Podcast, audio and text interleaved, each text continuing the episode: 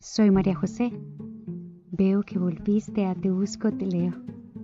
Me alegra mucho que estés aquí conmigo en este episodio en particular. ¿Por qué?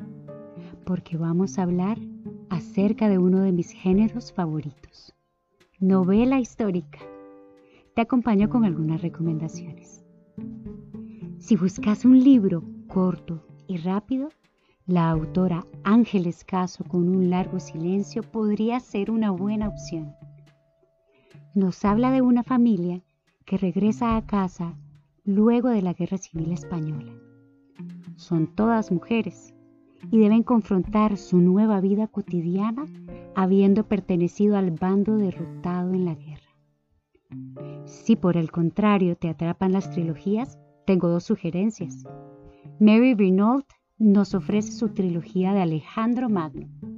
Toma a este líder y conquistador militar y lo convierte en un ser humano con defectos como cualquier otro. Otra trilogía que te recomiendo es del autor Santiago Postiguillo. No diría que es buena, ¿no? Es increíble.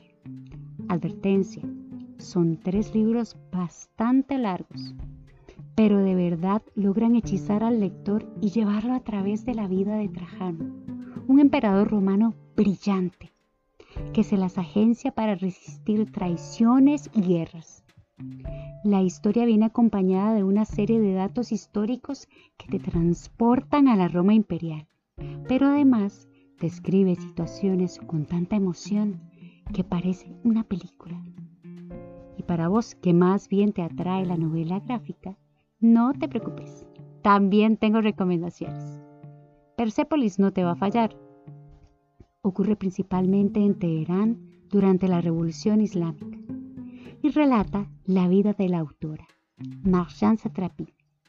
Inicia como una niña inteligente y divertida y te lleva por distintas etapas de su vida sacudidas por eventos políticos de la época. Otra opción es Maus de Art Spiegelman. Una historieta impresionante que narra las experiencias sufridas por los judíos durante el holocausto.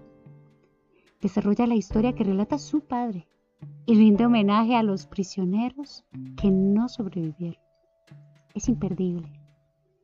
Por último, voy a contarte cuál es una de mis novelas históricas favoritas. Esa que, según yo, no puede faltar en la vida de los amantes de este género. Su nombre es Volver a casa, de Yagi Asi. Es completamente cautivadora. Traza el recorrido de varias generaciones de una familia ganesa.